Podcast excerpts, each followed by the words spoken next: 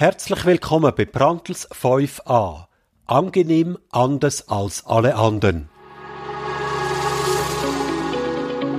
Das heisst auch heute wieder in meinem Strategie-Podcast. In dem Podcast, wo ich mit erfolgreichen Unternehmern über die Einzigartigkeit von ihren IT- und Softwareunternehmen diskutiere. Zu deiner Inspiration und als Motivation für die eigene Arbeit am Unternehmen. Mein Name ist Urs Brandl. Ich bin Strategieprofi. Seit über einem Jahrzehnt kreiere ich zukunftssichere und gesund wachsende Unternehmen und begleite ihre Unternehmerinnen und Unternehmer bei der Nachfolge und beim Firmenverkauf.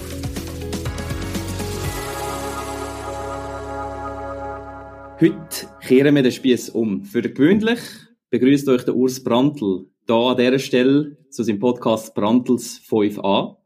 Er befragt Unternehmerinnen und Unternehmer aus der IT-Branche zu ihrer Arbeit an und in ihrem Unternehmen. Die Realität, so habe ich gefunden, bildet das aber nur bedingt ab. Weil oft ist es nämlich genau umgekehrt. Der Urs Brandl steht ja als Experte und Strategieprofi den Unternehmerinnen und Unternehmen zur Verfügung und tut sie sparren und beraten. Und ich glaube, den Eindruck wollen wir heute ein bisschen korrigieren. Mein Name ist Sascha Herzog, ich bin Co-Gründer vom Startup Fraktalwerk. Und wir haben eine Software für Prozess- und Qualitätsmanagement entwickelt, was uns gerade auf zwei Ebenen eigentlich mit dem Urs verbindet. Zum einen kommt die Software natürlich im Managementbereich zum Einsatz, in der Managementberatung. Das heißt, wir haben relativ ähnliche Themen, die wir bearbeiten. Zum anderen haben wir als Startup und Softwareunternehmen natürlich schon früh dürfen vom Rat vom Urs profitieren. Und ich will mal sagen, der informelle Berater und die gemeinsamen Mittag mit dem Urs sind schon so ein bisschen zum geflügelten Wort avanciert bei uns. Frag doch mal schnell den Urs, vielleicht hat der noch eine Idee. Und darum begrüße ich dich, Urs, zu deinem eigenen Podcast heute. Schön hast du hergefunden. Danke, Sascha. Ich bin schon ganz gespannt, wirklich, ja. Guten Morgen. Urs, du bist seit mehr als elf Jahren. Ich glaube, das ist, das ist die Zahl. Du bist im zwölften mhm. Jahr, wo du als genau. Strategiementor und Sparringpartner für Softwareunternehmen unterwegs bist. Man kann sagen, wenn ich dir da den cheesy Claim so ein bisschen anbieten als Marketingfachmann, Zukunft ist dein Geschäft. Du bist seit vielen mhm. Jahren der Zukunft äh, oder der Zeit voraus. Was treibt dich an in deiner Arbeit? Ja, da gibt's, würde ich sagen, zwei Elemente. Das eine ist einmal ähm, meine eigene Erfahrung als Softwareunternehmer. Ich bin ja selber Softwareunternehmer gewesen, für über 20 Jahre. Habe zuerst eine eigene Softwarefirma gegründet und geführt und dann später im zweiten Abschnitt äh, Partner in einer Softwarefirma ähm, hat die dort gegründet, äh, geführt, alles gemacht, wie ich will erzählen, äh, inklusive ähm, Kaffeemaschine, wo ich mich darum gekümmert habe. Also wirklich das volle Programm von A bis Z. Und habe dort eigentlich sehr rasch dann erkannt und, und gesehen, dass es wichtig ist, auch über den operativen Tellerrand rauszuschauen. Also nicht einfach immer im Hier und Jetzt und im Tagesgeschäft zu verharren, sondern auch ein bisschen weiter in die Zukunft rauszuschauen. Und das halt auch bis zu einem gewissen Grad auch zu planen. Und das habe ich dann, würde ich sagen, in den letzten paar Jahren sehr extensiv auch betrieben, mit dem entsprechenden Erfolg. Wir haben dann das Unternehmen können mitbewerben, zu einem zu guten Konditionen verkaufen. Das heißt, das hat sich für uns eigentlich durchaus gelohnt. Das ist sicher mal meine eigene Erfahrung. Das also du bist nicht als Strategieprofi geboren, als Berater? Äh, definitiv okay. nicht. Nein, ich bin ja von Haus aus Jurist und nicht äh, Strategieberater. Abgesehen davon, das kann man so eins zu eins gar nicht lernen, ja. Ähm, also ich komme ehrlich gesagt ja woanders her. Nein, das ist äh, wirklich berufliche Erfahrung, kann man so sagen. Ich habe dann später, und jetzt komme ich eigentlich zum zweiten Teil äh, zu sprechen, ich habe dann später auch entsprechende, äh, sag ich mal, Weiterbildungen gemacht. Und eine davon war, dass ich mein persönliches Why gesucht habe. Das ist ja so latent immer ein bisschen mehr geschwebt. Ich habe das äh, schon äh, irgendwie gespürt, sagen wir mal so, aber ich habe es nicht können unbedingt in Wort fassen. Und da bin ich dann ziemlich früh, von der äh, zwölf äh, Jahren, wo ich jetzt tätig bin, bin ich über den Simon Sinek gestolpert, wo möglicherweise der eine oder andere kennt. Da rennst bei mir offene Türen ein, absolut. Genau. Aber sehr früh eigentlich ist das schon gewesen. Und ähm, er hat ein Buch gehabt und dazu hat er so einen äh, ja, online, sag ich mal, Kurs im weitesten Sinn angeboten mit dem Titel Find Your Why. Und das hat man nicht allein können durchexerzieren, sondern hat man einen Partner gebraucht dazu. Ich habe dann damals dort äh, eine Kollegin, die ich in einer Strategieausbildung in Deutschland kennengelernt habe, habe ich mit ihr zusammen in Deutschland haben wir das gemacht, haben wir uns dort wirklich zwei Tage Zeit genommen und sind durch das Programm durch, so als gegenseitiger Sparringpartner, mhm. mit dem Ergebnis, das sieht man heute im Claim von meiner Firma KM Momentor, Create Your Own Future. Und dahinter steckt mein ganz tiefe Bedürfnis nach Eigenständigkeit und einem höheren Maße Autonomie. Das habe ich auch als Unternehmen gehabt und ähm, ich finde, das ist ein ganz ein wichtiger Punkt und ein Aufhänger, ähm, wo viele Unternehmer äh, sollten folgen und sich sagen, äh, die Zukunft die muss ich gestalten. Also ich, ich bin nicht quasi äh, ein, ein, ein Schiffli im Wind und segle irgendwo her, sondern ich sage, wo die Reise hergeht. Ich bestimme das immer selbstverständlich in den entsprechenden Rahmen, wo wir gesetzt sind. Also man kann nicht einfach alles machen, das ist vollkommen klar. Aber doch, man muss eine aktive, wirklich aktive Rolle spielen. Und das ist aus dem heraus entstanden. Und dort kommt auch der Claim, Create Your Own Future das tut einen, einen spannenden Bogen schlagen, eigentlich zwischen deiner Herkunft und der heutigen Arbeit, die du betreibst, in deiner mhm. Beratung. Mhm. Also, jetzt bist du so seit einigen Jahren der Zeit voraus, he? und äh, werde dich trotzdem jetzt mal ein bisschen in die Retrospektive drängen und dich mal mhm. fragen, was so in den letzten zehn Jahren sich so an dem Markt in der IT und äh, ja, eben in der IT-Dienstleistung so da hat. Ja, äh, das sind ein paar Faktoren oder ein paar, sage ich mal, Entwicklungen. Ähm, fangen wir mal mit einem an, wo äh, eigentlich sehr tragend war, jetzt in den letzten äh, x Jahren, auch sehr tragend in den meisten von meinen Beratungsmandaten. Und zwar habe ich festgestellt, das ist heute eigentlich ein Fakt, kann man sagen. Das ist kein Trend mehr, sondern es ist definitiv ein Fakt, das hat sich so realisiert, das ist nicht mehr wegzudiskutieren. Und zwar der Wandel vom Engpass kommt, hey, zum Engpass People and Culture. Was meine ich damit? Ähm, als ich angefangen habe, die ersten, die sich bei mir gemeldet haben, Unternehmer, mit denen ich dann ein Projekt gemacht habe, denn ihr Hauptproblem war, wie finden wir in ausreichender Zahl Kunden, die richtigen Kunden, wo finden wir Projekte? Also, mhm. äh, einfach typische Marketing-Sales-Approach. Bei IT-Unternehmen nicht weiter verwunderlich, weil die sind oft sehr gut im technischen Bereich, aber nicht unbedingt äh, die absoluten, äh, sage ich mal, äh, Experten, wenn es darum geht, das dann auf die Straße zu bringen. Absolut. Ich glaube, mit diesen Schmerzen haben wir dich ja auch als erstes konfrontiert, weil äh, ja, ja. hat dann doch auch ein bisschen etwas gekostet, so eine Software zu entwickeln und dann, dann hast du mal das erste Mal das Gefühl, ja, jetzt musst, jetzt musst du mal ein bisschen Sales machen. Ja ganz klar. Ja, und du hast ja das Gefühl gehabt, ich habe die absolut beste, tollste Software, die will Natürlich. sowieso jeder. Ja, da, muss ich nicht, nie, da muss die Frage habe ich nicht gestellt. Oder? Genau, da muss ich nicht viel machen dazu. Aber die haben dann festgestellt, das ist eben nicht so, weil es gibt ja noch andere, also da gibt es recht viel Wettbewerb. Ähm, also das ist quasi der Engpass kommt, mit dem habe ich gestartet damals, mhm. oder? Und jetzt im Laufe der Zeit, und heute stehen wir an einem anderen Punkt, sind wir wirklich beim Engpass People and Culture. Also der sag ich mal, äh, viel zitierte Fachkräftemangel. Ähm, ich kenne wirklich zahlreiche äh, IT-Softwareunternehmen, die in den letzten Jahren deutlich mehr Projekte hätten können machen wenn sie mehr Leute gehabt hätten. Also sie mhm. haben Nachfrage gehabt, sie haben Bestellungen gehabt sogar, aber sie sind nicht in der Lage gewesen, die alle abzuarbeiten oder einfach mit einer grossen Verzögerung. Und das ist wirklich ein klarer eine klare Verschiebung, die da stattgefunden hat. Das ist etwas, wo man sicher ein wichtiger Punkt ist eine Verschiebung auch in, in Bezug auf, auf, auf Macht. Das ist jetzt ein starkes Wort, aber, ähm, aber hat ja. das auch mit dem zu tun? Natürlich, klar, ja. Also, äh, die Macht hat sich verschoben, sage ich mal, von den Kunden her zu den Mitarbeitenden. Ja. Mhm. Natürlich spielt der Kunde immer noch ganz eine zentrale Rolle, weil ohne Kunden gibt es kein Unternehmen, äh, kann man keine Rechnungen stellen und kann man auch keine Mitarbeiter glücklich machen, das ist vollkommen klar. Aber es hat trotzdem eine gewisse Verschiebung stattgefunden ähm, das ist von Unternehmen zu Unternehmen ein bisschen unterschiedlich, aber ich kenne wirklich äh, Software- und IT-Unternehmen, wo eigentlich heute mehr oder weniger von den Mitarbeitern geführt werden und nicht unbedingt von den Kunden. Ja. Ja, das ist extrem, spannend. ja. Mhm. Spannend. Sich auch mit dieser Transparenz zu tun, ähm, eben, das Stichwort Konunu und so weiter, wo man plötzlich ja. als Arbeitgeber ja, ja äh, bewertet wird und, ja. und eigentlich da nicht mehr der ist, wo eigentlich ähm, ein Angebot auf den Markt wirft, auf den Arbeitsmarkt, wo ja, einfach so gefressen wird, wie man es anschmeißt, ja. Absolut, ja, genau. Gut. Ja, also das ist mal sicher, äh, würde ich an erster Stelle nennen. Ja. Wandel, Engpass, Kunden zu People and Gut, culture. Verstanden. Haben wir noch weitere Trends oder Fakten? Eben, du, du hast das so ein bisschen getrennt, Trends und Fakten. Ähm, ja. Was ist, ist jetzt ein Fakt gewesen? Ja, ich hätte noch einen zweiten. Was ist der Unterschied zwischen Trend und Fakt jetzt in meiner Sprechweise ja. da, oder? Also ein Trend ist etwas, wo ich noch nicht 100% sicher bin, dass sich das dann tatsächlich mhm. wird durchsetzen, oder? Äh, das kann noch in eine andere Richtung gehen, das kann auch möglicherweise wieder ausbremst werden, das kann vielleicht auch wieder ganz verschwinden.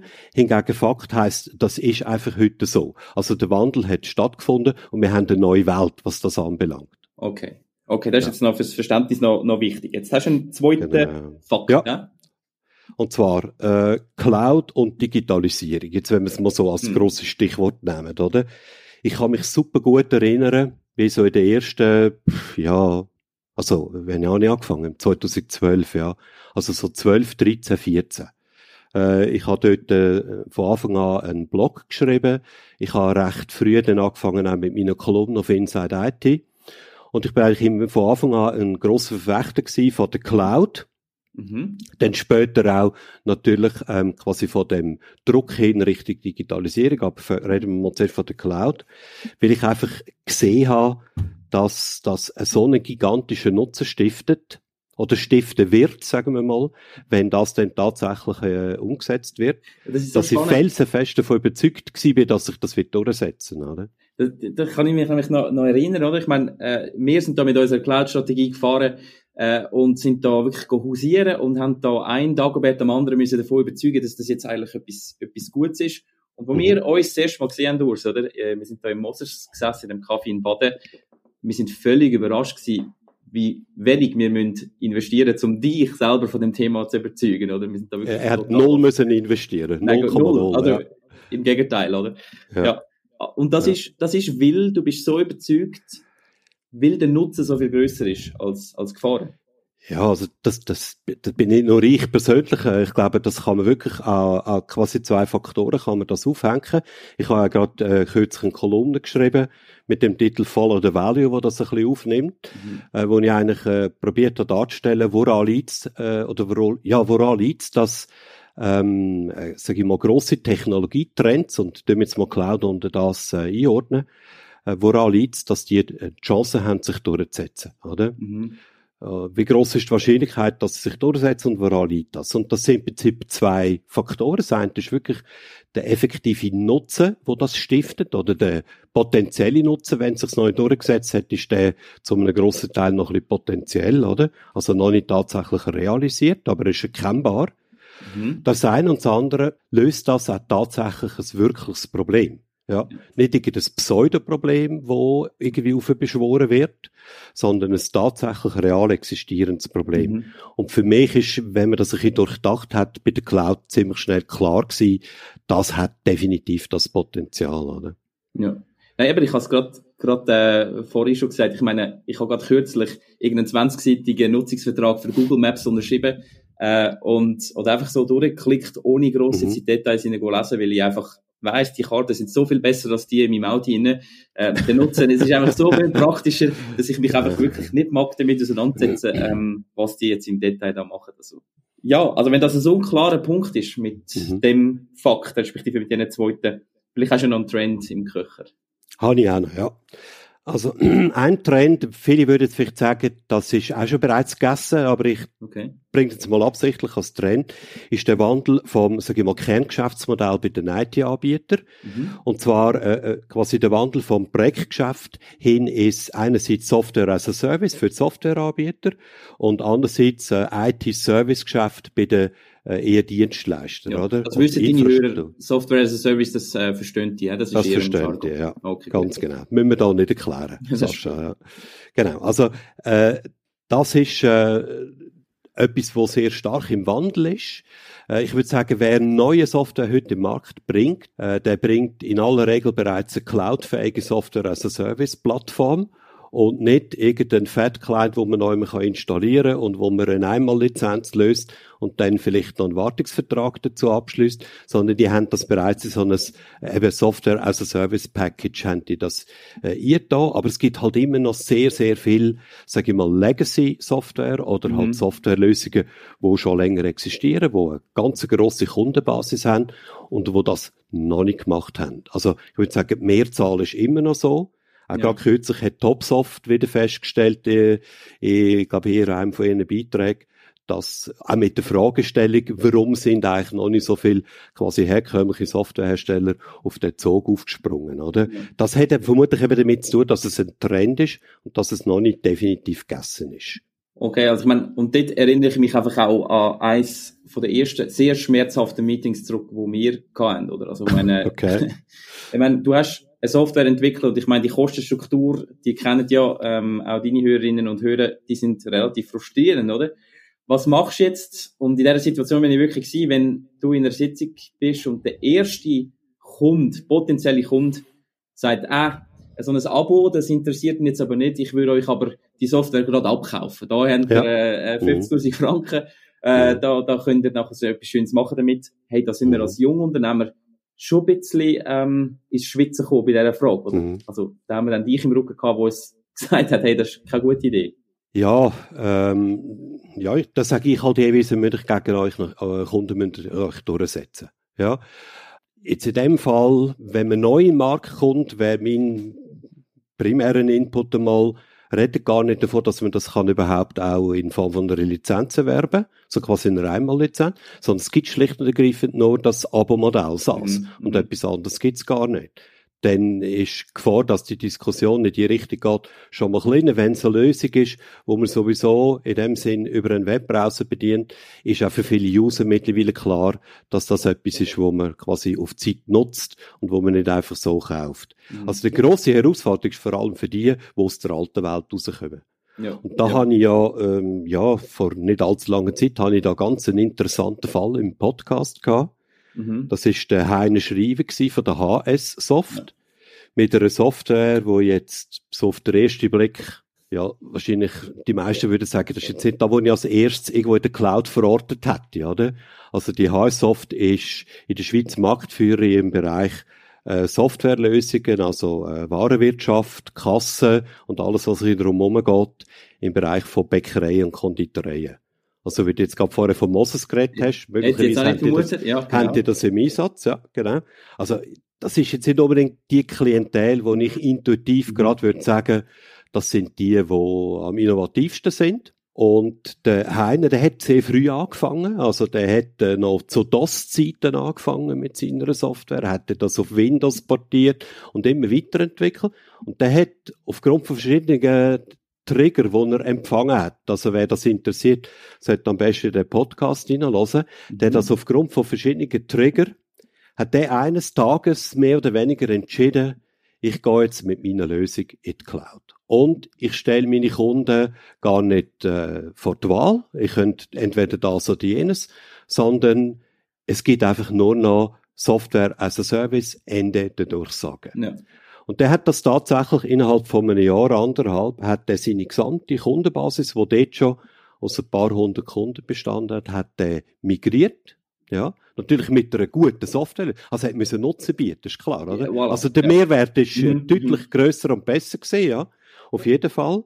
Aber ähm, sie haben nicht mehr können wählen, wie sie das Ganze nutzen, sondern sie haben müssen entsprechenden Abo-Vertrag unterschreiben. Und das ist für mich ein super tolles Beispiel, das zeigt, dass es eben geht, oder? Du hast jetzt auch gerade den spannendsten Aspekt, finde ich, aus, aus dem Trend rausgenommen, nämlich der Change, oder? Ich meine, du kannst immer sagen, wenn ich auf der grünen Wiese starte, kann ich mir heute Gedanken machen, zwar mit dem Ursprung genau. zu Mittagessen, und dann kann ich das so aufbauen, dass es State of the Art ist, aber wie mhm. bringe ich den Change hin, ähm, weg mhm. von einem bestehenden Geschäftsmodell? Und da hast du jetzt gerade gesagt, das ist machbar, das ist gestaltbar, ähm, Definitiv. Also ich habe mit dem Heiner in dem Podcast dann auch darüber geredet, wie ich dich die Frage gestellt. Also die, die eine Seite ist das bei den Kunden durchsetzen. Aber was haben eigentlich deine Leute dazu gesagt, deine Mitarbeitenden, ja. oder? Ja. Und ähm, ich wollte jetzt da nicht erzählen, was er alles gesagt hat, das kann man nachlesen. Aber er hat dann selber gefunden, oh ja, das ist eine gute Frage, ja. Und das ist quasi die zweite Seite von der Medaille. Jetzt, was vielleicht auch noch wichtig ist, kurz zu erwähnen von meiner Seite, ähm, was steckt hinter dem Trend oder was ist eigentlich der sag ich mal, der, der Vorteil jetzt aus Perspektive ja, fragen, vom Softwareunternehmer. Ja. Aber genau. was ist eigentlich der Vorteil jetzt von, ja. der, von der, genau? Genau, also aus der Perspektive vom Unternehmer. Äh, die, die bei uns zulassen, das sind ja Software- und IT-Unternehmer. Also, äh, sie kommen hier zu einem, sage ich mal, regelmäßigen Einkommensstrom. Mhm. Also es ist, man kommt weg von dem typischen Wellengeschäft, oder? Also ich kenne das wirklich bestens zu Genüge.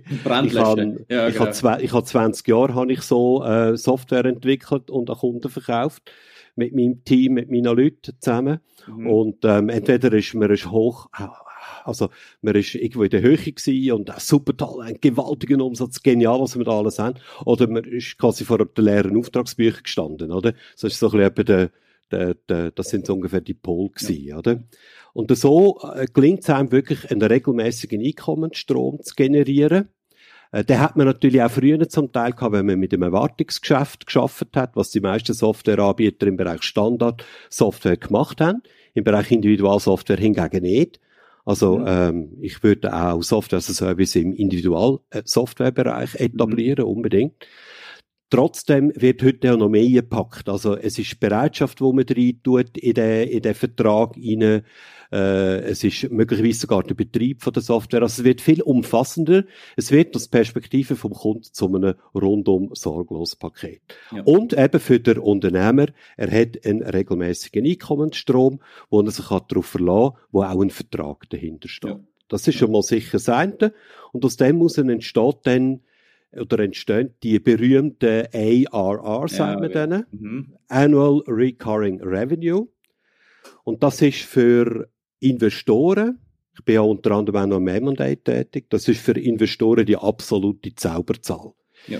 Je höher der ARR-Anteil ist am Gesamtumsatz, desto höher ist die Bewertung vom Unternehmen. Das kann man eins zu eins so sagen. Ja. Also wer sich jemals mit dem Gedanken trägt, seine Nachfolge vielleicht durch einen Verkauf von seinem Unternehmen zu realisieren, der tut gut daran, den ARR zu steigern. Und das ist jetzt beispielsweise beim Heiner Schreiber ganz klar sein mhm. Programm. Und da hat das Geschäftsmodell natürlich ähm, große große Vorteil. Ganz und ich bin genau. sehr froh, hast du uns von denen überzeugt damals und äh, wir haben den Vertrag oder wir haben den Kunden in einem Abo-Modell unter Vertrag genommen. Ja, das sind ganz schön viele Trends und, und Fakten. Wenn ich jetzt vielleicht noch einen darf reingeben oder muss mhm. reingeben, weil es einfach so auf und ab diskutiert wird mhm. aktuell. AI künstliche mhm. Intelligenz. Mhm. Hast du da auch irgendeinen Take? Ja, das ist definitiv auch ein Trend, den ich sehe. Also ich sehe nicht nur richtig, sagen ehrlich gesagt alle, oder? Trend ist, mhm. wie gesagt, wir wissen nicht so genau, wo es hergeht. Mhm. Aber momentan ist es einfach äh, nicht nur ein Trend, es ist sogar ein Hype. Und da gibt es zwei Dimensionen, würde ich sagen, jetzt für unsere Hörer und Hörerinnen. Also das eine schon mal, es braucht natürlich IT, um KI können zu betreiben, oder? Das heißt, es beführt eigentlich unser Geschäft. Ja. ja. Also eine das ist schon mal Funktion, die ja, wo ja erst Voraussetzungen schafft. Ja. ja. Definitiv, ja. Also wir können davon profitieren, wenn wir es richtig machen. Voraussetzung ist, dass man auf den Zug aufspringt und nicht ja. sagt, ah, Scheißdreck funktioniert nicht, wenn wir nicht. Also so wie viele damals das äh, bei der Cloud gesagt haben, sondern dann muss man offen äh, gegenüberstehen, aufgeschlossen und das machen, wie beispielsweise der Balz Zürcher von Online, auch einer aus mhm. meinem Podcast wo sich ja AI Supported CEO nennt. Witzige, witzige Bezeichnung, ja. Und er erklärt in dem Podcast, äh, eben, dass sie auf den Zug aufspringen und dass für sie klar ist, auf das setzen wir. Oder? Also, das ist sicher einmal eine wichtige Voraussetzung. Offenheit. Offenheit. Aber, ja. aber auch ein bisschen kritisch in der Frage. Also ich sehe sehr oft, setzt man sich ja nicht unglaublich kritisch damit auseinander, sondern äh, verspricht ja, sich unglaublich viel. Ja, ja, klar. Auf jeden Fall. Sicher das auch, ja. Aber ähm, definitiv, man muss auf das setzen, oder?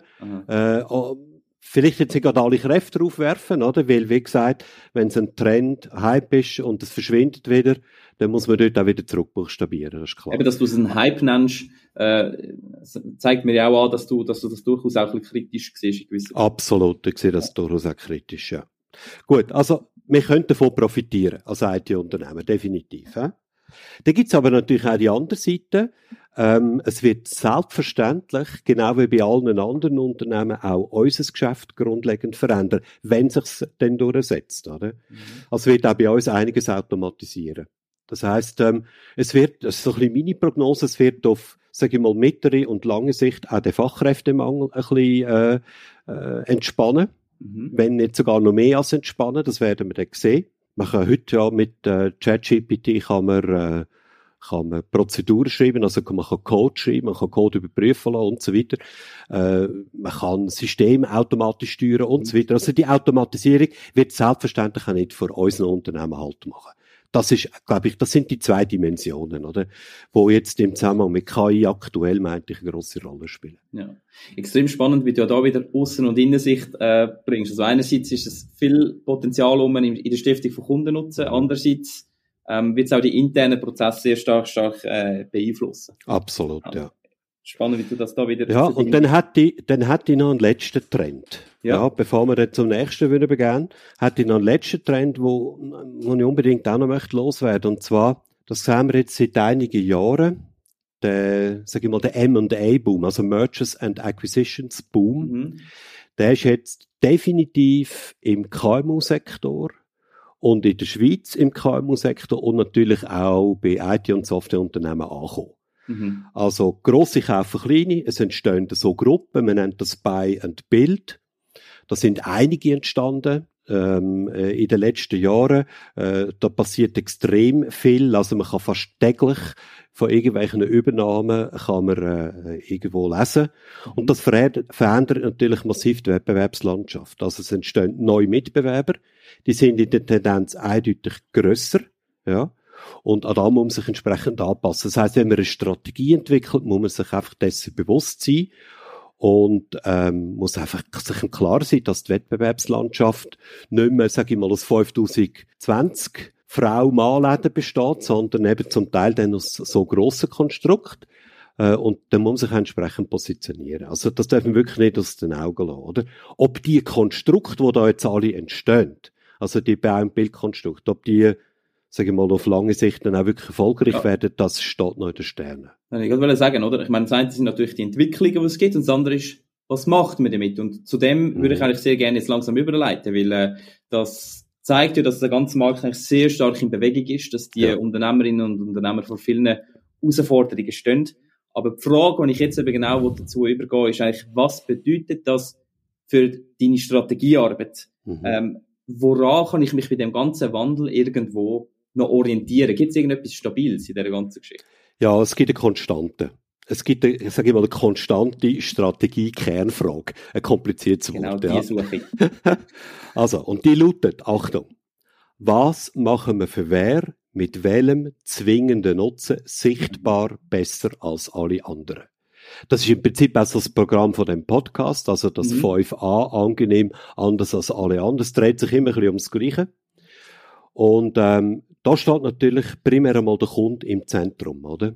Mhm, mh. Also, äh, wie ich ja schon gesagt habe, äh, es ist sicher wichtig, dass ich gute Leute habe, dass ich die entsprechende Expertise habe, dass man die richtige Technologie, alles, alles, alles, alles wichtig, ohne Frage, oder? Aber ohne Kunden und ohne äh, Kundennachfrage, also sprich ein Problem, wo äh, nachher eine Lösung sucht, nützt man das beste Unternehmen nicht. Ja, und der Terminus vom zwingenden Kundennutzen, der, der hat sich ja fest in meiner, mhm. meiner Psyche eingebrannt, als ich da mhm. Gespräch.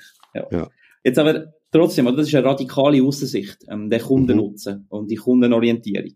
Als Mensch, der so ein bisschen von der Kommunikation herkommt, oder, weiss ich, dass eigentlich auch gute Kommunikation immer ein bisschen ähm, von einer Innenarbeit oder mhm. einer Arbeit am Innen äh, so ein bisschen herrührt. Mhm. Das ist in der Strategie nicht anders, oder? Definitiv, ja. Also, wir haben immer zwei Dimensionen, die wir beleuchten Wir haben die Innensicht und wir haben die Aussensicht. Mhm. Ja. Und, ähm, es geht im Endeffekt dann in einer guten Strategie darum, dass man auch eine entsprechend ausgewogene Balance erreicht, ja. zwischen diesen beiden Elementen. Wenn wir kurz mal die Innensicht beleuchten, da gibt's ja das berühmte Zitat Zukunft hat Herkunft. Mhm. Und ich kann also wirklich äh, sagen, in diesen zwölf Jahren, ich habe kein einziges Unternehmen kennengelernt jetzt in meinem Projekt, wo das nicht 100% unterschrieben hätte. Oder wenn wir gegen das quasi agiert hätten, dann wäre es zu 99,9% wäre es gescheitert. Also, ähm, du musst aus dem, was du hast, musst du quasi deine Kraft für die Zukunft schöpfen. Das ist mal das eine. Das andere ist, was man auch immer wieder sieht, ähm, es ist einfach viel, viel, sag ich mal, effektiver und letztlich auch effizienter, auf mhm. etwas aufzubauen, was man schon hat und was man gut kann. Also quasi stärken, verstärken. Statt das, was man nicht so gut kann, probieren, irgendwie ein bisschen zu verbessern. Also ja. so, äh, ja, in der Schule wird das leider sehr häufig gemacht, oder? Ähm, das, also wer das macht, man sieht das auch sehr häufig, wer das macht, der erreicht bei den Sachen, er eben nicht gut ist, auch wenn er sich noch so Mühe gibt, bestenfalls Mittelmaß, aber ganz sicher nicht irgendeine Spitzenposition.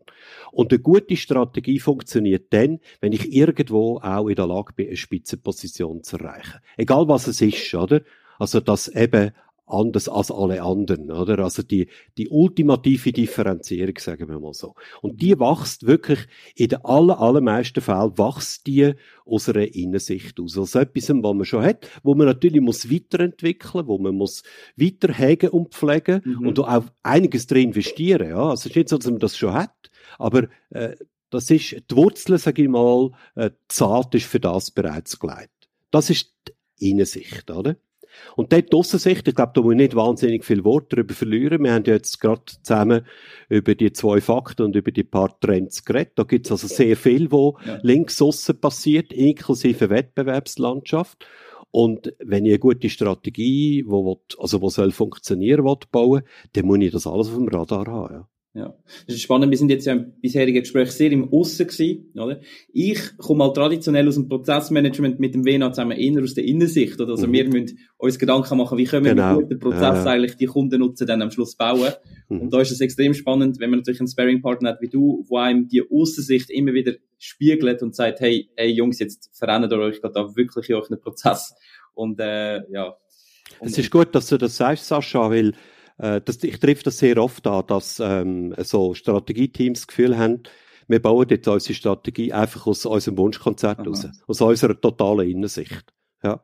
ja. Und ähm, ja, das funktioniert so lange, bis sie mit der Realität dann konfrontiert Absolut. werden. Und meistens äh, explodiert dann die Strategie. Spätestens beim zweiten, Die Unternehmerische Bias drin und irgendwann hast du dich genau. so verliebt in deine Software und deine Total, Prozesse, dass der Kunde ein bisschen marginalisiert ist. Ja. Genau. Ja. Also der, der straft dich dann einfach ab, oder? ja, ist gut. Indem, dass er nicht kauft, oder? Also, wir haben zweifelsfrei Herausforderungen. Wir mhm. haben äh, zweifelsfrei Bedarf, da unsere Strategie zu schaffen. Ähm, wenn jetzt der Unternehmer oder die Unternehmerin mal zu dieser Einsicht gelangt ist und dich ins Boot holt, wie gehst, mhm. du, wie gehst du vor in dem Moment? Ja, da gibt's äh, eigentlich einen sehr einen, äh, gut etablierten, sage ich mal, und auch einen bewährten Prozess. Der dauert, ja, ein Prozess, eine Software, nicht Software, sorry, ein Strategieentwicklungsprozess. Mhm. Der dauert, ich werde immer gefragt, wie lange dauert der, oder? Und der dauert im Schnitt zwischen drei und neun Monaten. Mhm. Das hängt ein bisschen davon ab, wie die Bereitschaft ist, sich zeitlich dabei zu engagieren, oder? Mhm. Äh, Tendenz ist, je kürzer, desto besser, sage ich einmal aber auch nicht allzu kurz. Also, äh, sagen, wir hocken jetzt irgendwo eine Woche lang in der Berghütte und machen eine neue Strategie mit Vision und allem Pipapo drum und dran. Alles runterfahren. Das, das kann, kann funktionieren. Ich kenne auch wirklich solche Fälle, wo das tatsächlich funktioniert ja. hat, so als erster Wurf, ja. Aber du brauchst auch ein bisschen Zeit, um das zu verarbeiten. Du brauchst vielleicht Zeit, um mhm. irgendetwas zu checken, um eben die Aussensicht abzu prüfen und so weiter. Also mhm. drei bis neun Monate ist so eine gute Faustregel. Wenn es länger dauert, dann kommt es nicht gut. Die Erfahrung okay. habe ich auch gemacht. Ich habe auch das ein oder andere Projekt gehabt, wo dann einfach irgendwie versandet ist, oder? Mhm. Irgendwann ist einfach der Fokus ganz woanders. Also, drei bis neun Monate ist so ein guter, ein guter ja, Also dann hat das Tagesgeschäft wieder, wieder ähm, eigentlich dann... Ja, einfach, sag ich mal, Priorität für das Thema, ja, die äh, ja. verschwindet dann irgendwo im Hinterkopf, ja. Also so drei bis neun Monate und dann mhm. schaffst du es auch, dass irgendwie so der Pflock irgendwie einzuschlagen genau. und, und dem Thema auch ein bisschen die Relevanz einzusuchen. Genau. Und was braucht es jetzt da dazu, oder? Genau. Also es braucht als erstes eine Vision. Also sprich ein Zukunftsbild, ist ein anderes Wort für das, oder? Wo sagt, wo das Unternehmen irgendwie zu einem bestimmten Zeitpunkt in der Zukunft soll stehen. Timeframe für das ist so fünf plus ein, zwei Jahre. Ja, mhm. also es muss wirklich ein, ein, es darf nicht nächstes Jahr oder übernächstes Jahr sein, es muss ein, ein grösserer Zeithorizont sein. Es können auch zehn Jahre sein, geht auch. Ja. Also eine Vision, das ist quasi ein Ziel, wo will ich her. Ja. Dann äh, das Zweite ist, es braucht eine entsprechende Strategie, die sich aus dem ableitet, also so quasi wie einen grossen Plan. Ich verwende den Begriff Plan nicht so gern, weil die meisten haben das Gefühl, man tut den minutiös zehn Jahre im Voraus planen. Das ist Kabis, das geht ja. nicht, oder? Ja. Ähm, aber Plan in Anführungs- und Schlusszeichen, also ich muss also das schon... ist schon eine Herrenführung ein bisschen zum, ja. zum, zur Umsetzung, oder? Von Absolut. der, von der ähm, abstrakten Vision. Ganz genau, ja. Also Vision, Strategie, dann was es auch braucht, und äh, da wirst jetzt du mir 100% als Marketer natürlich beipflichten, es braucht eine glasklare Marktpositionierung, ja. Also wofür stehe ich mit dieser Strategie denn im Markt? Und vor allem, wofür stehe ich auch nicht? Und aus mhm. dem abgeleitet äh, muss man auch eine klare Differenzierung oder ich sage dem halt Alleinstellung auch ableiten, also USP. Ja. Ja. ja. ja. Was auch immer spannend ist, ist auch die Abgrenzung, was machen wir nicht, oder? Also die genau. Frage explizit, was, was genau. schließen wir aus? Das mhm. hast du uns immer wieder, immer wieder gezwungen und eingebläut, mhm. ähm, die Frage eben auch explizit zu beantworten, oder? Mhm. Ja, wer das nicht macht, der stolpert permanent von einer Opportunität in die andere. Und das ist grundsätzlich nicht unbedingt schlecht, wenn, äh, sage ich mal, die Opportunität auch market-driven ist. Also, wenn da wirklich Geschäft ist, ja, oder mhm. mindestens äh, erkennbar Geschäft ist. Ja. Aber es bringt dich halt einfach vom Weg ab, oder? Also, ja. du fährst dich an zu verransen, sprich, äh, äh, ja, es ufert einfach aus, oder? das ist auch spannend, dass du das sagst, oder? Weil äh, wir haben natürlich so die ersten Mandate sind natürlich auf Weiterempfehlung gewesen, oder? Mhm. Das heißt, dass du dich relativ schnell in gewissen Branchen festsetzt. Mhm. Und dann hast du bei uns eigentlich schnell die Einbildung Einzug gehalten, dass wir das Gefühl haben, oh, das ist jetzt unser Sweet Spot, in dem Bereich sind wir extrem gut, oder? Dabei mhm. ist das eben einfach aufgrund von Opportunitäten so, so gewachsen. Mhm. Und dann haben wir immer wieder gut da eigentlich mit dir zu reden, wo, wo immer wieder gesagt hat, was sind eure Wunschkunden, ja, was könntet ihr denn und was was wollen effektiv, oder? Ja, die Gefahr von Verzettelung ist, dass man halt seine Kräfte, und die sind immer sehr beschränkt, einfach über, über zu viel Pflänzchen drüber gießt, oder? Als Gieß mit im, im Sinn von einer Gießkanne. Und, ähm, ich meine, der Roger Federer, jetzt als Beispiel, der Roger Federer ist nicht zum weltbesten Tennisspieler geworden, weil er der Roger Federer ist oder total genial, sondern weil er einfach Millionen von Stunden trainiert hat. Und das gilt für alle anderen, die irgendwo Spitze sind, ebenfalls. Also du musst deine Kräfte bündeln und dann ist es harte Arbeit, dort herzukommen. Ja? Also es ist nicht einfach Schnippschnapp und dann ist man dort. Das so funktioniert die Welt Spannend, dass du ihn, Inga bringst, weil er ist mein absoluter Vorbildpunkt und Nachhaltigkeit. Ähm, wenn ist das gewesen, als er sein Finale abgesagt hat? Irgendwie ein unglaublich wichtiges Spiel, wo er irgendwie sagt, nein, ähm, mein Knie, ich fühle mich nicht, nicht unglaublich mhm. gut. Also der Menschen der, können Nein sagen. Genau, Kunst können Nein sagen. Ja, ja, absolut. Also das ist ein unglaubliches Vorbild, ja. Also, äh, wir sind immer noch bei dem Programm. Ja, also, ich habe gesagt, Vision. Schnell im Sport. Bitte. Ja, kein Problem. Also, ja. Vision, Strategie, Positionierung, Alleinstellung und dann natürlich auch, was sicher auch wichtig ist, ist der Neudeutsch, der sogenannte Purpose, also der Unternehmenszweck. Also, was ist quasi Daseinsberechtigung für mein Unternehmen? Und aus dem dann abgeleitet auch ein vernünftiges Leitbild, mit Prinzipien und Werten. Ich nenne das immer so ein bisschen im Kontext von Unternehmensverfassung so eine, eine Motivgrundlage auch für die Unternehmer, Unternehmerinnen und auch für ihre Mitarbeitenden. Warum will ich überhaupt in einem Unternehmen arbeiten und woher ziehe ich meine Motivation? Also die vier Bausteine, das ist da, wo man in einer, sage ich mal, vernünftigen Strategieentwicklungsprozess sollte machen und wo, wie ich gesagt habe, etwa drei bis neun Monate dauert. Und ist das wirklich so ein Prozess im eigentlichen Sinn? Input, Output. Also ja, Vision ist, ist, der Input für nachher ja. die Strategie und von dort gehen wir noch weiter. Also ist das wirklich Input, Output, muss ich wirklich zuerst mit der Vision anfangen und dann zur Strategie übergehen? Ist das wirklich, muss ich dem Prozess eins zu eins folgen? Ähm, ja, lehrbuchmäßig schon. Äh, Sascha, lehrbuchmäßig natürlich schon, weil es ist ja schwierig, ähm, quasi eine Strategie, die an für sich nicht anders definiert wie der Weg zum Ziel, äh, mich mit dem auseinanderzusetzen, bevor ich das Ziel nicht kenne. Mhm. Ähm, ich muss aber sagen, ich habe jetzt aus vielen, vielen Projekten Erfahrung gemacht, dass Unternehmerinnen und Unternehmer und auch die Teams, mit denen sie solche Strategien bauen, oftmals Schwierigkeiten haben, sich so eine grosse Vision vorzustellen. Eine Vision muss ja inspirierend mhm. sein mhm. und sie muss herausfordernd sein. Also es kann nicht einfach so äh, plus fünf Prozent, das ist äh, das ist zu wenig, oder? Das ist too less. Es braucht wirklich einen grossen Sprung.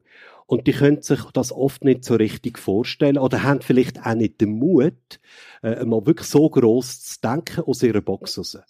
Und ja. dort habe ich dort die Erfahrung gemacht, dass es hilfreich ist, zuerst einmal mit der Strategie anfangen, also mit der Kernfrage, die wir vorher hatten, oder? Was mache ich für wen, etc., etc., der zwingende Nutzen, etc., deutlich besser. Ähm, also sich mal mit, wer sind wir, was machen wir, wo sind wir denn wirklich gut, wo sind unsere Stärken, also eher so mit strategischen Fragen auseinandersetzen und so dann die Leute zu aktivieren, dass sie dann nach drei, vier Workshops so weit sind, dass sie können sagen, jetzt haben wir äh, können uns gedanklich mal so ein grosses Zukunftsbild ja. zweglegen und jetzt sind wir bereit, das auch in einen Workshop zu Papier zu bringen. Okay, so ein bisschen Flughöhe gönnen und genau. Und, ja, also eben, was ich auch spannend finde, ist, du bringst immer wieder das Thema Kundennutzen. Das ist auch immer das, was du explizit willst, willst hören. Mhm. Ähm, jetzt auch das Thema Vision ist immer wieder explizit ähm, das Thema, oder? Also, wenn nicht einfach eine Vorstellung haben, sondern, sondern es wirklich auch auf Papier bringen. Ja, klar. Also es ist dann vielleicht ein elektronisches Papier, äh, wenn man es auf äh, analog macht, ist es ein grosses Plakat, aber es ist, es ist, es ist verschriftlicht, oder? Ja. Das ist ganz wichtig, ja. Und das machst du dann auch beim Kundennutzen? Ja, natürlich, klar. Also alles, was wir da in dem Zusammenhang in dem Projekt entwickeln, das wird alles entsprechend dokumentiert, weil das dient ja dann als Grundlage für die weitere Arbeit, also auch für die Umsetzung letztlich. Äh, Im Marketing spielt immer eine ganz wichtige Rolle. In den allermeisten Fällen entsteht sogar eine neue Webseite, wenn man so ein Strategieentwicklungsprojekt gemacht hat. Mhm. Das passiert sehr, sehr häufig. Und äh, all diese Sachen, die man diskutiert, besprochen, die man dann niedergeschrieben hat, ist extrem viel hilfreiches Material, um uns dann beispielsweise ja. eine Webseite zu bauen. Ja. Dann gehst du ins Aussen. Dann gehst du ins Aussen. Genau, ja. Ähm, gut wäre, wenn man ja dann irgendwie von dieser Flughöhe wieder oben runterkommt, äh, mhm. in die Umsetzung kommt. Mhm. Wie sieht dann dort der Prozess aus? Ja, da habe ich auch eine, eine grosse Lernkurve in diesen zwölf Jahren, ja. äh, sage ich mal, hinter mir gebracht. Also am Anfang habe ich mir gedacht, ja, ich mache jetzt mit denen solche äh, Visionsstrategien und dann sage ich denen, los, schaut, ihr sind ja Experten, ihr wisst ja, wie man Projekt macht, das sind halt IT-Projekte, aber das kennen die, also macht jetzt einfach mal. Ja, wir haben jetzt mhm. alles entwickelt, jetzt setzt das Ganze mal um wir sind immer schon so weit gegangen, dass wir äh, wirklich für ein Jahr oder anderthalb Jahre im Voraus Maßnahmen definiert haben mit Verantwortlichen und mit Zielen, wo man sich gesetzt hat, also nach einem schönen Smart-Prinzip. Oder heute würde man OKR sagen, ist egal, ist beides dasselbe. Äh, das haben wir gemacht, aber trotzdem, ich habe gesagt, macht jetzt selber. Und wenn ich dann nach einem Jahr, zwei wieder gekommen bin, habe ich oftmals müssen erleben, es ist so gut wie nichts passiert. Ja. Also da habe ich dann wirklich eine Lenkkurve hinter mir gelegt und mittlerweile bin ich aufgrund von anderen Erlebnissen und Trigger von, sage ich mal, Kollegen, die etwas Ähnliches machen wie ich, zur Überzeugung gelangt und praktiziere das auch jetzt seit einiger Zeit, dass man den Umsetzungsprozess muss, äh, oder die Umsetzung muss, sage ich mal so, wirklich in einen richtigen Managementprozess hineingüssen. Mhm. Ein fest etablierter Managementprozess, wo genauso heilig ist wie Rechnung schreiben oder irgendein ja. anderer Prozess im Unternehmen. Und in dem Managementprozess wird die Umsetzung in relativ kurzen Zyklen gemacht, also wo man ein Strategie-Meeting macht, wo man dann nach einer festen Agenda jeweils das durchdiskutiert, aus dem aus eine Initiative oder Projekt lanciert, wo man im nächsten Zyklus weiterentwickeln. Dann trifft man sich wieder, schaut, was kann man verbessern, was hat sich verändert draussen äh, und so weiter und lässt das wieder einfließen und geht so wirklich in einem agilen Verfahren Schritt für Schritt vorwärts. Ja. Und die Zyklen, das zeigt äh, Praxis, die sollten um die drei bis vier Monate sein, vielleicht, vielleicht sechs Monate, aber auf keinen Fall länger. Ideal sind wirklich drei Monate. Das heißt, man macht vier sättige Strategieentwicklungs- oder Umsetzungszyklen pro Jahr mit dem entsprechenden Strategie-Meeting. Und das garantiert einem, dass die Leute das auch präsent haben, oder? Und dass sich das Stück für Stück im Unternehmen etabliert und dann, dass die PS wirklich auf die Straße kommen. Also du erhebst das wirklich auf die, auf die oberste Ebene und gibst Absolut, dem Ganzen ja. Relevanz. Also eher euer Managementsystem würdet jetzt für das einen Prozess dort definieren, oder? Absolut. Also da ist der WNA immer dabei. Also da OKRs und, äh, und, und smarte Ziele, mhm. da ist der WNA sehr dahinter, ja, da kann ich das verstehen. Also, ich, ich glaube, wir, wir bügen so langsam auf die Schlussgerade ein. Mhm. Ähm, ich würde jetzt da dich nochmal bitten, vielleicht so die, die, die, die wesentlichen Takeaways ähm, aus deiner Arbeit am Unternehmen für die Hörerinnen und Hörer nochmal zusammenzufassen. Ja, was sind so, sag ich mal, die Schlüsseltipps? Hä? Ja, also sozusagen. Ja. Genau. Also, erstens ganz klar, kreiert, das ist eigentlich der Begriff, den ich verwende, kreiert eine inspirierende und herausfordernde Vision, ein Zielbild. Ja? Und leitet von dem dann eine entsprechend sinnstiftende Strategie ab. Wenn ihr die Vision nicht habt, wird keine sinnstiftende Strategie entstehen. Mhm. Also das gehört untrennbar zusammen. Das ist schon mal das Erste. Die Strategie orientiert sich an den Wunschkunden. Also eben an der Kernfrage, die wir vorher ja zusammen diskutiert haben. Äh, und dort ist ja vor allem die Frage, was für Probleme haben die heute und vor allem auch in der Zukunft, wo wir uns quasi als ultimative Problemlöser ja. positionieren. Der Zeitaspekt. Wir sind unglaublich gumpel, gell, auf der Zeitachse. Vergangenheit, ja. Zukunft, aber im Grunde genau. genommen geht es halt sehr Ja, Strategie ist für die Zukunft, ja, genau, ist ganz klar. Genau. Oder? Aber wir haben halt wegen, wegen dem heutigen Podcast ein bisschen auch zurückgeschaut. Ja, ja, das ist ja. richtig, ja. Weil strategisch steht halt der Kunde immer noch an erster Stelle. Ohne Kunden gibt es kein Unternehmen und somit äh, alles andere auch nicht. Also dem muss man wirklich in der Priorität für mich dafür halt an erste Stelle stellen. Trotzdem, es gibt ja auch Employees First, Customer Second Unternehmen, wo wirklich der Approach folgen. UMB zum Beispiel hat das über einige Jahre hinweg sehr erfolgreich auch praktiziert. Das heißt, ähm, mein zweiter Tipp, äh, denkt vor allem auch an eure Leute, eure Mitarbeitenden und könnt das Unternehmen nicht nur für Kunden ideal positionieren, sondern halt eben auch im Arbeitsmarkt. Auch dort muss ein Opener UMB. Ja. Ähm, eine IT-Firma, die UMB heisst, habe ich jetzt so gedacht, ja, für was steht jetzt das Akronym? Oh, das kann ich dir nicht sagen. Wüsste jetzt nicht auswendig, ja. Ich bin aufgeklärt worden. Das heißt, ah. unterwegs mit Begeisterung. Ah, okay. Genau das, genau ja. das zeigen, was du, was du jetzt eigentlich gesagt hast, oder? Aber das, das, ist spannend. Ich hätte das nie erwartet, gerade aus dem, ja. aus dem IT-Eck. Ne? Die sind jetzt witzigerweise vor kurzem, also vor kurzem, vor einem halben Jahr oder einem Dreivierteljahr, sind die von der BKW, also Bernische Kraftwerk, sind die gekauft worden. Also mindestens für die, die das Unternehmen verkauft haben, haben ist das sicher eine, eine perfekte Nachfolgelösung. Ja.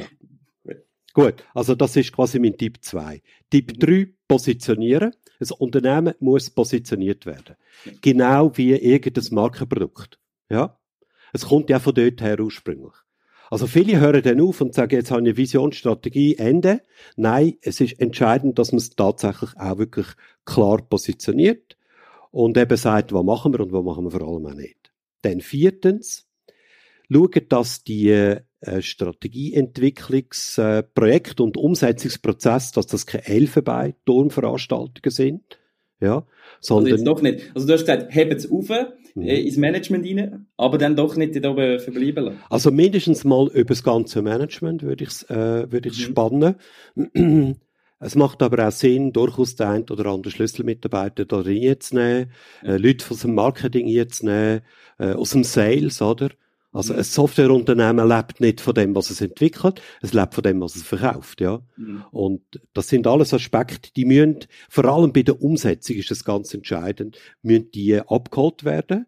Erstens einmal, damit man der ihre Meinung auch hat, ihre Perspektive, ihre Kompetenz, aber damit man sie eben auch mit an Bord holt, damit sie dort mitschaffen. Oder? Fünftens, so ein bisschen Werbespruch in eigener Sache natürlich, ich glaube, es ist hilfreich, wenn man die Sicht und die Expertise von außen hineinbringt. Aus drei Gründen. Mhm. Einerseits einmal, um die Betriebsblindheit ein bisschen vorzubeugen. Das ist schon mal das eine. Das andere, man braucht einen Advocatus Diaboli in so einem äh, Projekt unbedingt. Mhm. Weil sonst äh, gibt es gewisse Sachen, so selbsterfüllende Prophezeiungen, die können total in eine falsche Richtung gehen. Da braucht es jemanden, der nicht betroffen ist, wo das wirklich, äh, sage ich mal, unabhängig von außen Unbedarf sieht Advocatus Diaboli, das beschreibt genau. dich mit Verlaub hervorragend in unserer, in unserer Zusammenarbeit. Und das Dritte, äh, ich meine, Strategieentwicklung, Vision, Strategieentwicklung ist ja nicht das, was IT- und Softwareunternehmen tagtäglich machen. Das ist für sie eher ein äh, fremdes Gebiet. Also es ist hilfreich, wenn man jemanden hat, der eine effiziente und zielführende Methode mitbringt, oder? Das ist quasi der dritte Grund. Mhm. Ja, und sechstens, also wir sind noch bei den Tipps, sechstens, äh, ich habe es schon mhm. gesagt, macht Strategieumsetzung in kurzen Zyklen, drei Monate, viermal pro Jahr, hat sich mhm. eindeutig am besten bewährt. Und last but not least, ähm, ein Strategieprojekt oder eine Strategieentwicklung, Visionsstrategieentwicklung, das habe ich wirklich fast in allen Fällen gesehen, führt in der Regel ja nachher zu einem gewissen Change. Ja, mhm. also man, man will ja etwas verändern, logischerweise, oder? Also einfach weiter wie gehabt, äh, kann man sich die ganze Übung schenken. Ähm, es führt zu einem gewissen Change und dem muss man einfach Rechnung tragen, oder? Culture eats Strategy for Breakfast heißt ja so schön. Und äh, Change heißt, und das zeigt die Erfahrung auch immer wieder, heißt, dass im ersten Schritt einmal, wenn man so etwas einführt, wenn man mit dem anfängt, geht es zuerst einmal bergab. Da kommt mhm. zuerst mal das Tal der Tränen, ja. das berühmte, oder? Und erst dann geht es wieder aufwärts. Mhm. Und das muss auch irgendwie gemanagt werden. Mhm. Ja, das sind so, würde ich sagen, die wichtigsten Aspekte, wo wir in den letzten, sage ich mal, zwölf Jahren jetzt über den Weg gelaufen sind. Wer das beherzigt, ich würde sagen, der ist auf einem guten der Weg. Der hat eine Zukunft. Der hat eine Zukunft. Ja, nein, ich denke, es genau. dampft auch so ein bisschen das ein, was wir jetzt in den letzten rund 50 Minuten besprochen haben. Ja, und ich danke dir, dass du das nochmal so in der Kürze hast können, können zusammenfassen. Auch eine grosse Stärke von dir. Ja, jetzt ist einmal Sommerpause. Du hast mit deinem Podcast-Projekt aber äh, noch ein paar paar äh, weitere Episoden im, im Köcher. Was, was dürfen wir uns freuen? Ja, es geht also im August oder spätestens dann im September geht es weiter in gewohnter Manier.